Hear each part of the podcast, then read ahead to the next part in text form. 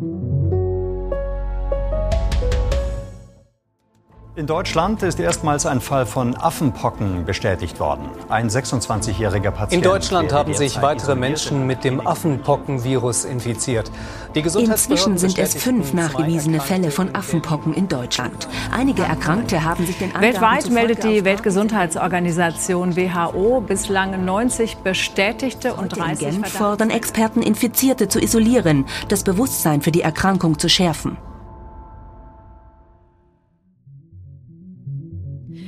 Das hat uns gerade noch gefehlt. Wieder ein Virus. Dabei ist die Corona-Pandemie ja noch nicht mal richtig beendet. Nun also die Affenpocken.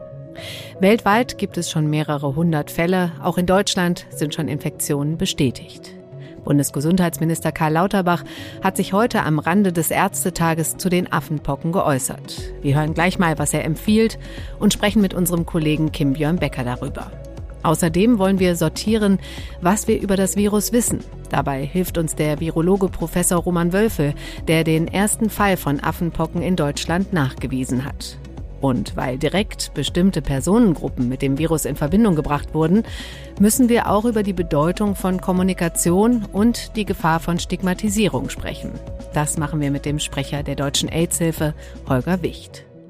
Heute ist Dienstag, der 24. Mai und ich bin Katrin Jakob. Schön, dass Sie dabei sind. Was wir mit den Affenpocken gerade erleben, ist nicht der Beginn einer neuen Pandemie. Das hat Bundesgesundheitsminister Karl Lauterbach heute deutlich gemacht. Nach der Aufregung der vergangenen Tage geht es vor allem erstmal um Beruhigung. Gleichzeitig hat Lauterbach Maßnahmen bekannt gegeben, um die Ausbreitung der Affenpocken aufzuhalten. Denn der Ausbruch, das sagt er, sei schon ungewöhnlich. Bevor wir gleich erklären, was wir über das Virus wissen, also die medizinischen Details und Erkenntnisse, wollen wir erstmal über diese Maßnahmen sprechen. Und dazu habe ich mir meinen Kollegen Kim Björn Becker ins Studio geholt. Hallo Kim. Hallo, grüß dich. Kim, Du warst zwei Jahre lang mit Corona-Berichterstattung voll beschäftigt. Jetzt also die Affenpocken. Was hast du gedacht, als du das erste Mal davon gehört oder gelesen hast? Nicht schon wieder. Hoffentlich nicht noch eine Pandemie von dieser Tragweite. Sieht ja zum Glück bisher nicht danach aus. Aber der erste Gedanke war nicht schon wieder Virus, nicht schon wieder das Ganze von vorne. Hm. Ich glaube, so ging es vielen. Ähm, wie viele Fälle gibt es denn mittlerweile weltweit und in Deutschland? Also die Weltgesundheitsorganisation ähm, geht äh, weltweit von 250 Fällen aus, bestätigt sowie Verdachtsfälle. Das braucht ja immer ein bisschen, bis das dann laborbestätigt ist.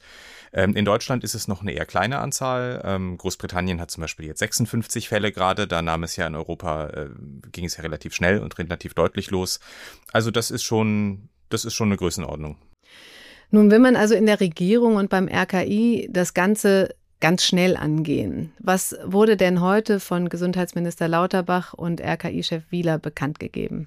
Das Wichtigste ist erstmal, dass äh, nachweislich Infizierte in Isolation sollen. Das Konzept der Isolation kennen wir ja alle seit Corona hinlänglich. Äh, das haben wir ja zwei Jahre jetzt durchdekliniert. Das gibt es jetzt auch oder soll es dann in, in Kürze auch geben für die Affenpockeninfizierten. Kernbestandteil ist, dass diejenigen, die infiziert sind, sich für mindestens 21 Tage isolieren sollen. Da soll es eine Isolationsanordnung geben und also Symptomfreiheit, weil wir wissen, manchmal ist die Infektion auch über den 21. Tag hinaus noch möglich. Dann bleiben die Krusten, die sich dann typischerweise gebildet haben, noch weiter ansteckend. Und ähm, enge Kontaktpersonen sollen dann auch in Quarantäne entsprechend. Mhm.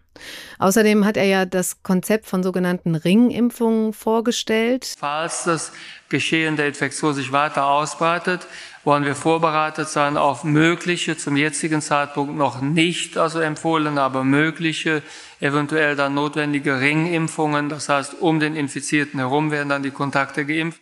Kim, dann heißt das aber auch, wir haben schon einen Impfstoff.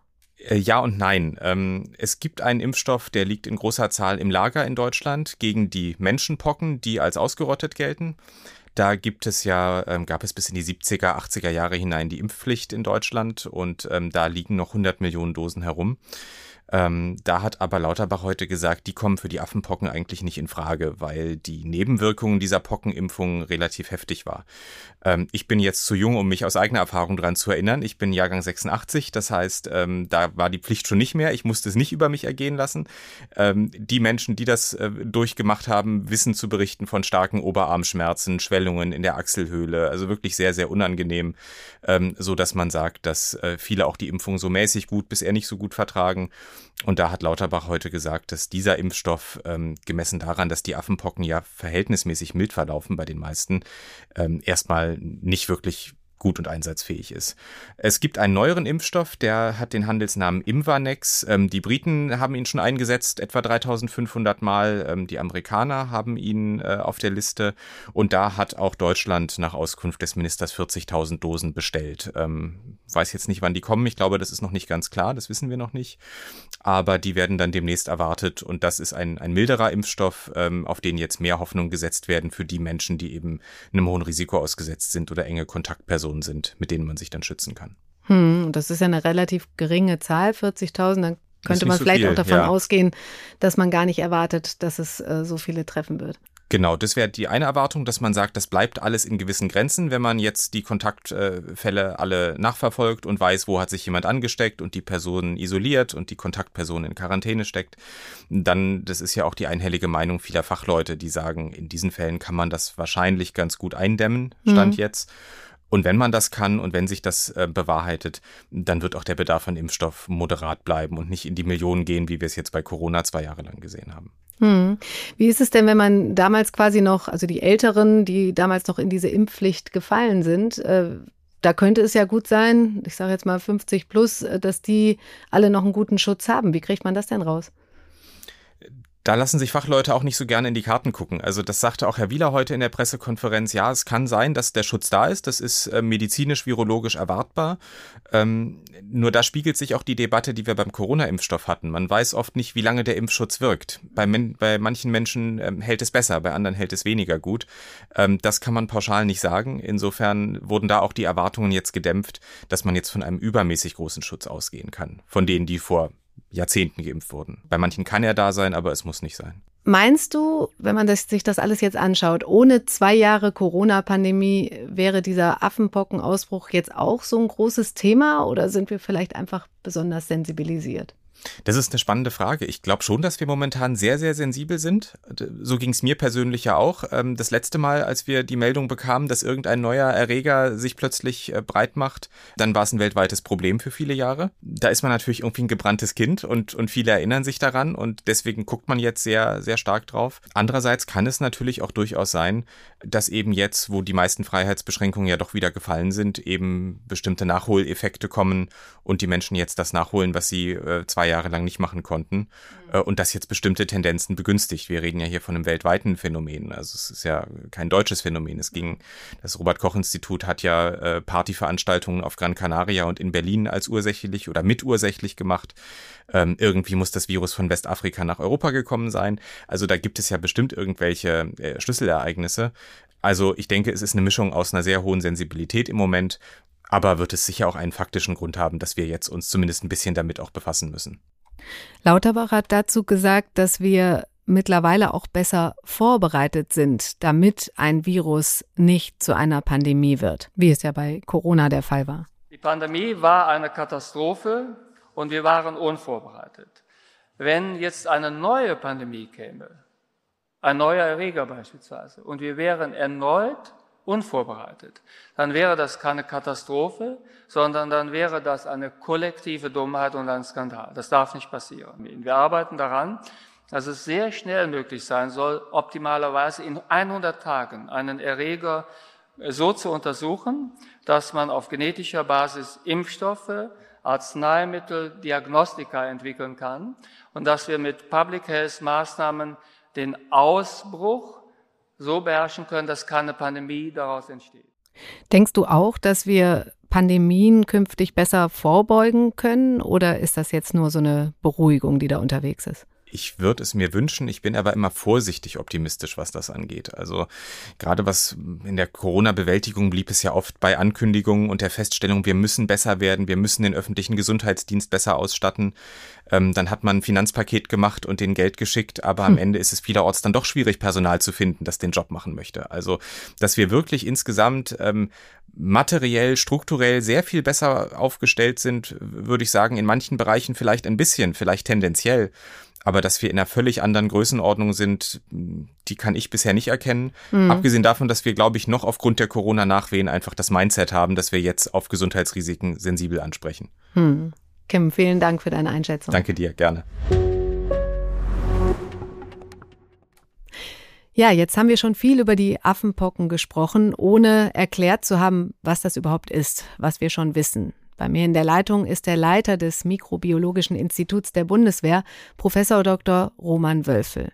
Er hat den ersten Fall des Affenpockenvirus vor rund einer Woche nachgewiesen. Ich grüße Sie, Herr Wölfel. Hallo, schönen guten Tag. Herr Wölfel, waren Sie überrascht, als Sie das Virus entdeckt haben? Also ehrlich gesagt überrascht nicht, weil das Institut für Mikrobiologie der Bundeswehr äh, hält sich immer bereit für auch seltene und außergewöhnliche Krankheitserreger. Äh, es ist unsere Aufgabe für unsere Soldatinnen und Soldaten, die entsprechende Diagnostik bereitzuhalten. Mhm. Und dementsprechend ähm, haben wir das als Teil unseres Routine-Diagnostikprogramms verfügbar. Als jetzt diese Anfrage kam in der letzten Woche, haben wir diese Diagnostik einfach durchgeführt und die war halt dann in diesem Fall positiv. Das erste Mal in Deutschland, äh, dass das Affenpockenvirus bei einem Menschen nachgewiesen wurde. Und fangen wir vielleicht mal von vorne an. Was wissen wir alles über das Virus? Also das Affenpockenvirus ist ein Virus, was eben zur Familie der Pockenviren gehört und in, überwiegend in Afrika bisher mal vorgekommen ist, was dort auch heimisch ist. Es ist äh, dort nicht in Affen tatsächlich normalerweise verborgen, sondern in kleinen Nagetieren. Und die beherbergen das Virus und von dort aus kann es dann immer mal wieder auf andere Tiere, eben auch Menschenaffen oder eben auch auf den Menschen überspringen mhm. und dort ein Krankheitsbild machen, was sehr ähnlich aussieht wie das der ausgerotteten Menschenpocken, mhm. aber zum Glück nicht so infektiös und bei weitem nicht so tödlich ist. Also es ist nicht so gefährlich wie die Menschenpocken, die wir ja zum Glück mit Impfung besiegen konnten.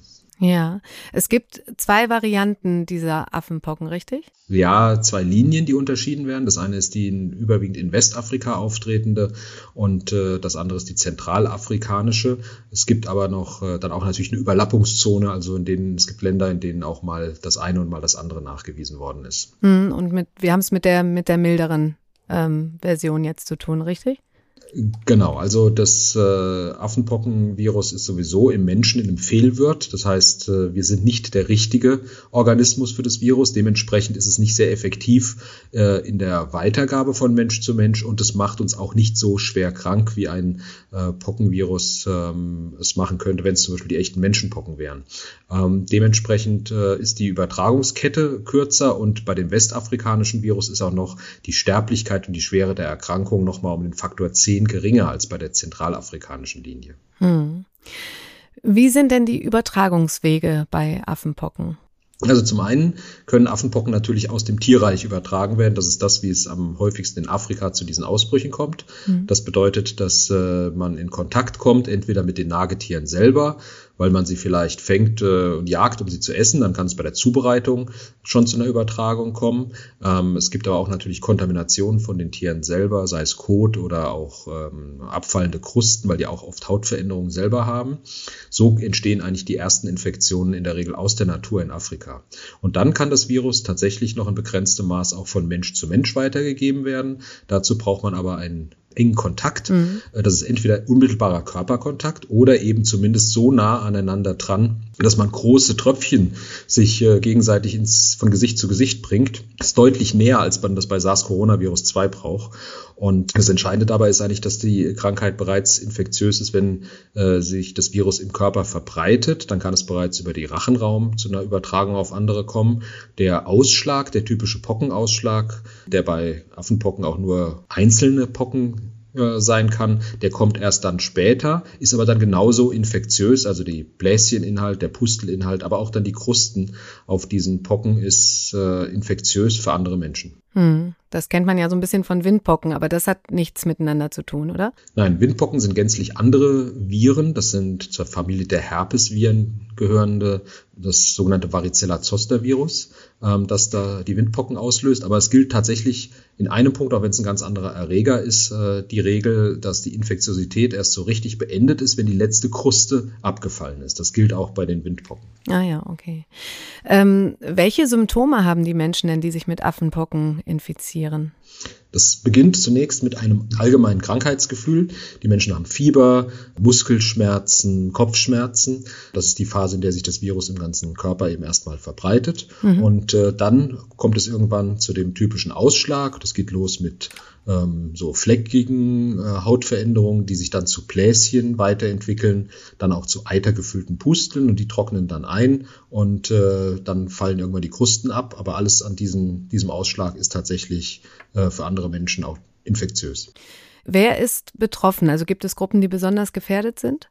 Also in Afrika wissen wir, dass äh, insbesondere Kinder ähm, öfter mal einen schwereren Verlauf haben. Das hatte ich ja schon gesagt, dass mhm. es da auch erhöhte Sterblichkeit gibt bei den Fällen. Das ist bei der zentralafrikanischen Variante bis zu 10, 11 Prozent in Afrika, unter den aber auch dortigen begrenzten medizinischen Versorgungsbedingungen. Bei der westafrikanischen Variante in Afrika etwa ein Prozent äh, Sterblichkeit. Ansonsten sind Menschen mit Immunsuppression, also die, bei denen das Immunsystem aus welchen Gründen auch immer ähm, geschwächt ist, natürlich auch nochmal besonders gefährdet durch diese Affenpockenvirusinfektion. Hm. Es gab ja schon in der äh, Geschichte öfter Affenpockenausbrüche bei Menschen. Aber warum gibt es gerade jetzt so viele Fälle? Also zunächst mal haben wir in den vergangenen Jahrzehnten immer wieder mal Einschleppungen gesehen. Zum einen Ausbrüche natürlich in Afrika, ähm, aber eben auch immer wieder mal Einschleppungen nach Europa oder nach äh, Nordamerika. Das war entweder im Rahmen von Reisetätigkeiten, äh, also als Reisemitbringsel sozusagen äh, der Fall, oder wenn jemand oder wenn Tiere importiert wurden im Rahmen von Tierhandel ja. und da eben infizierte Tiere ähm, dann transportiert worden sind, dann haben die andere Tiere angesteckt, die dann irgendwann wiederum Menschen angesteckt haben.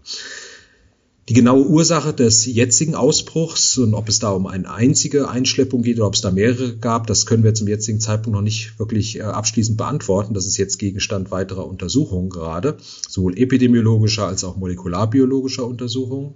Ähm, und äh, es hat sicherlich aber was damit zu tun, dass jetzt nach zwei Jahren Coronavirus Pandemie ähm, natürlich auch Reisetätigkeiten und Begegnungen wieder anfangen können mhm. und damit natürlich auch wieder solche Krankheiten äh, sichtbar werden, die auch durch die durch die verschiedenen Lockdowns in den verschiedenen Ländern natürlich auch sich nicht haben ausbreiten können. Das sehen wir ja für andere Infektionen genauso. Aber empfinden Sie diesen Ausbruch jetzt auch als ungewöhnlich? Naja, es ist eine Krankheit, die eben ansonsten nicht regelhaft in Europa vorkommt und es ist möglicherweise, so wie es jetzt aussieht, auch einer der bislang größten beobachteten Affenpockenausbrüche außerhalb von äh, Afrika. Ähm, Tatsächlich kann es aber natürlich immer wieder, wenn man in Kontakt mit der Tierwelt kommt, zu solchen Infektionen kommen. Und in unserer hochmobilen Welt, und die ist jetzt ja wieder wie ich schon gerade sagte, wieder hochmobil, dann verbreitet sich es halt auch schneller. Und wenn Menschen natürlich gerade so nach einer langen Lockdown-Phase auch wieder die Gelegenheit haben, äh, sich zu treffen, bietet das auch immer wunderbare Verbreitungsmöglichkeiten für so ein Virus.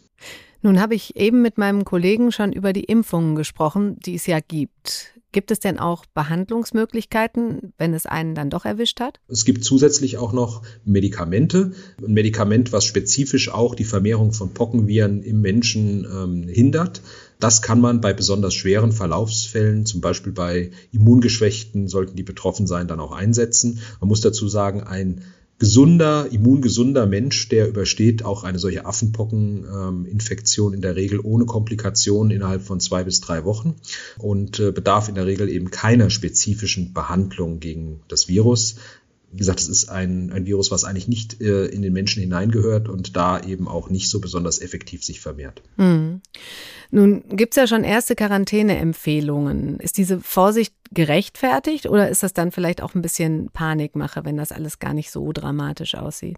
Naja, also das ist vielleicht kein, keine schwerwiegende äh, Erkrankung in den meisten Fällen, aber man kann sie natürlich zum Beispiel von Risikogruppen nur dann fernhalten, wenn man sie äh, entsprechend eindämmt. Das heißt, wir sollten schon versuchen, dass die Übertragung jetzt nicht dauerhaft ist und sich die Krankheit nicht hier dauerhaft in Europa zum Beispiel es schafft festzusetzen. Das wäre sehr ärgerlich, weil dann ist natürlich die Gefahr, dass sie irgendwann eben auch in die Nähe von Menschen mit geschwächtem Immunsystem kommt, die dann einen schweren Verlauf haben, hoch. Aus diesem Grund macht es sehr wohl Sinn, natürlich jetzt ähm, Menschen, bei denen man diese Infektion erkennt, ähm, zu isolieren und dafür zu sorgen, dass sie die Erkrankung nicht an andere weitergeben können. Hm. Und jetzt zum Schluss nochmal die Frage, die sicherlich viele Menschen im Moment nach zwei Jahren Corona-Pandemie umtreibt. Droht uns eine neue Pandemie? ich gehe nicht davon aus, dass die, die, Affenpocken für eine neue Pandemie verantwortlich sein werden. Es ist ein ganz anderes Virus, nicht nur von seiner Herkunft her, sondern auch von der Art, wie es sich verhält. Es ist von seiner Infektiosität ganz anders zu bewerten als äh, das SARS-Coronavirus 2. Und es ist natürlich auch weniger veränderungsfreudig. Die mhm. Pockenviren selber, die sind sehr stark spezialisiert eigentlich auf die Tierart, auf die sie sich eben spezialisiert haben. Deswegen sind sie nicht so äh, effektiv in anderen äh, Lebewesen. Und äh, das ist ein Virus, das auch noch ein um siebenmal größeres Erbgut hat. Also es ist ein riesiges Virus, auch physisch deutlich größer als das Coronavirus, auch wenn man es trotzdem nicht sehen kann mit bloßem Auge oder dem normalen Mikroskop. Mhm. Ähm, aber es ist nicht das, die Art von Virus, die dazu neigt, äh, sich schnell zu verbreiten und dabei äh, in starkem Maße zu verändern. Das heißt, wir haben, was das angeht, sehr gute Chancen, diesen Ausbruch auch wieder vollständig in den Griff zu bekommen.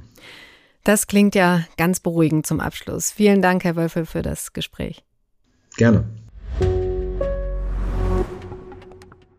Unter den bislang bekannten Fällen von Affenpocken sind, darüber ist in den vergangenen Tagen viel berichtet worden, überproportional viele Männer, die gleichgeschlechtlichen Sex hatten.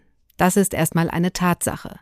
Aber die Kommunikation darüber in den sozialen Medien, aber auch von offizieller Seite, die lässt die Alarmglocken läuten.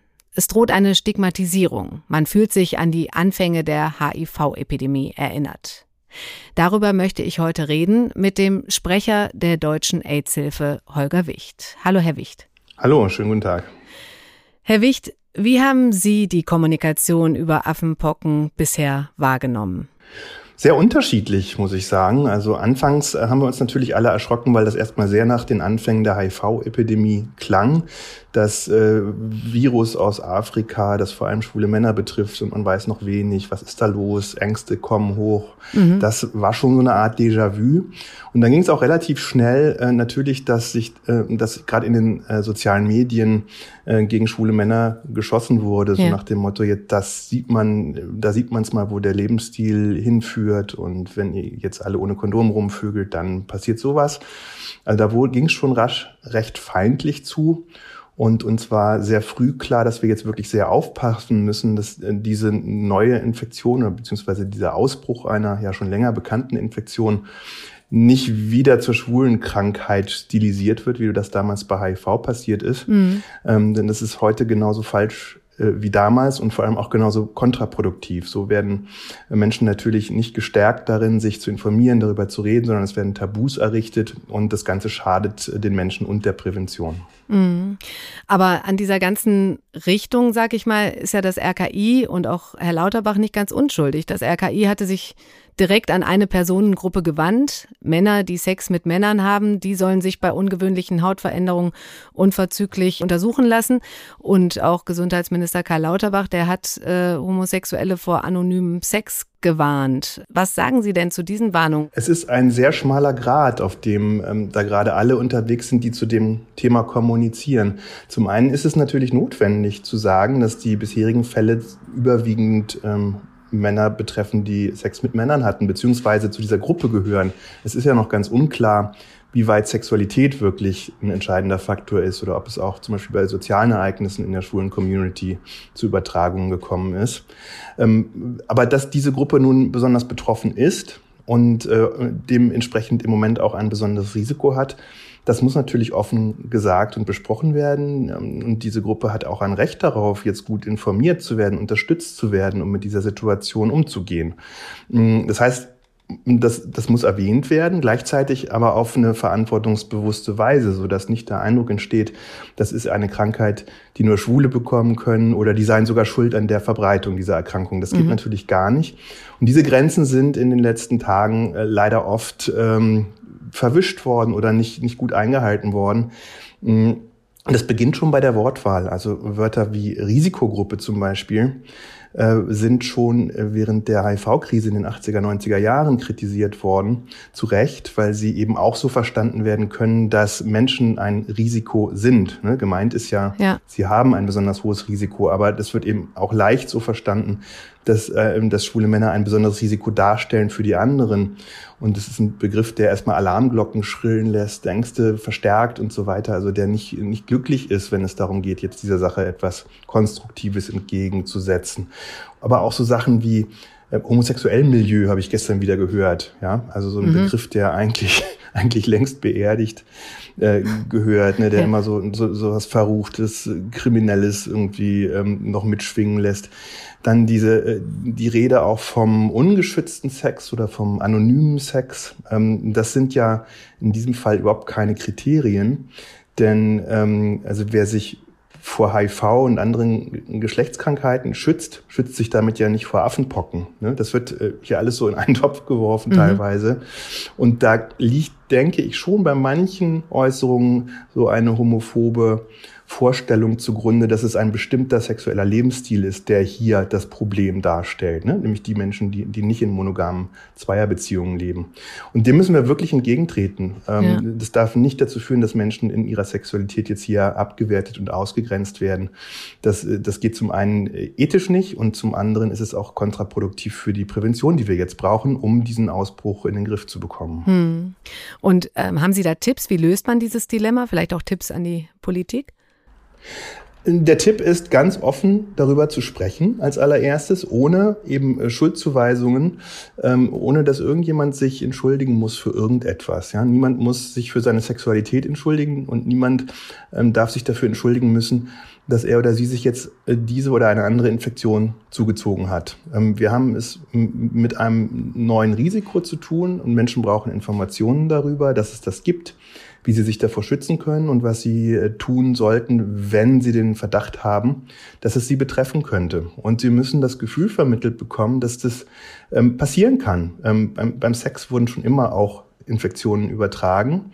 Und es ist kein moralisches Versagen oder so, sondern es ist einfach etwas, womit wir alle umgehen müssen.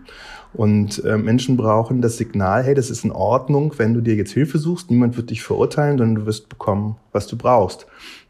Und nur mit dieser Haltung werden wir es hinkriegen, ähm, über diese neue Erkrankung ganz offen zu sprechen in der Gesellschaft und dann auch der Erkrankung möglichst viele effektive Sachen entgegenzusetzen. Hm. War das bei äh, Corona jetzt insofern, da wurde ja auch von Risikogruppen gesprochen, am Anfang die Älteren und so, aber da war das natürlich nicht so brisant wahrscheinlich, oder? Naja, bei Corona wurde dieser Begriff der Risikogruppe anders verwendet. Da war sehr klar gemeint, sind jetzt hier diejenigen, die ein hohes Risiko haben für einen schweren Verlauf und daran zu sterben. Ne? Und ähm, dass jetzt die Seniorinnen und Senioren, ähm, die hochbetagten Menschen nicht die Gefahr für die Gesellschaft sind, die das weiter verbreiten, das war klar. Aber wenn ein solcher Begriff wie damals auch bei HIV eben ähm, für eine Gruppe verwendet wird, die jetzt gerade stark betroffen ist, und das geht einher mit der Angst davor, dass das auch andere Gruppen der Bevölkerung bald betreffen könnte, mhm dann, dann, dann entsteht ein völlig neuer Sinnzusammenhang. Ne? Dann kann man das zumindest so verstehen, dass jetzt die schwulen Männer das Risiko für alle anderen sind. Und äh, das ist damals passiert bei HIV. Es ist sehr, sehr ähnlich. Wir haben das alles schon mal erlebt und deswegen sind wir da auch so wachsam gerade. Ja. Ähm, haben Sie das Gefühl, der Name des Virus, Affenpocken, könnte auch eine Rolle spielen bei dieser ganzen Kommunikationsproblematik? Tja, das ist eine gute Frage. Wir haben uns das natürlich auch gefragt. Ähm, der ist natürlich auch äh, dafür geeignet, da jede Menge Bedeutungen irgendwie rein zu projizieren. Das Animalische, das, das Dumme, das Wildgewordene, was auch immer. Ne? Äh, nun heißt die Erkrankung so und ich glaube, dass den Geist kriegen wir nicht zurück in die Flasche. Ich, ich plädiere wirklich dafür, das jetzt mal so zu nehmen, wie das ist und über äh, und vor allem einfach darüber zu reden, was jetzt zu tun ist, gemeinsam als Gesellschaft und äh, und und gemeinsam sehr darauf zu achten, äh, niemanden irgendwie verantwortlich zu machen, sondern konstruktiv nach vorne zu denken und eine sensible Sprache zu verwenden. Der Name, der, der steht in allen Krankheitsverzeichnissen auf Englisch, auf Deutsch und anderen Sprachen. Ja. Das kriegen wir jetzt, glaube ich, nicht geändert. Aber unseren eigenen Sprachgebrauch, den kriegen wir in den Griff. Und wenn Wörter wie Risikogruppen und ähm, homosexuelles Milieu und diese Assoziation mit ungeschütztem Sex ab morgen aus der öffentlichen Diskussion verschwinden würden, wäre schon viel gewonnen. Herr Wicht, vielen Dank für die Einschätzung. Ich danke sehr. Den eigenen Sprachgebrauch überdenken, das hat offenbar auch RKI-Chef Lothar Wieler gemacht. Er hat heute nochmal klar gesagt, dass das Virus natürlich jeden treffen kann. Beim jetzigen Ausbruch wurden vor allen Dingen Männer diagnostiziert, die Sex mit Männern haben, also MSM. Aber das Virus kann natürlich unabhängig von der sexuellen Orientierung auf jeden übertragen werden, unabhängig vom Geschlecht, vom Alter. Und damit bedanke ich mich bei Ihnen fürs Zuhören und möchte mich für heute von Ihnen verabschieden. Morgen ist mein Kollege Andreas Krobock für Sie da. Dann geht es um die Kirche.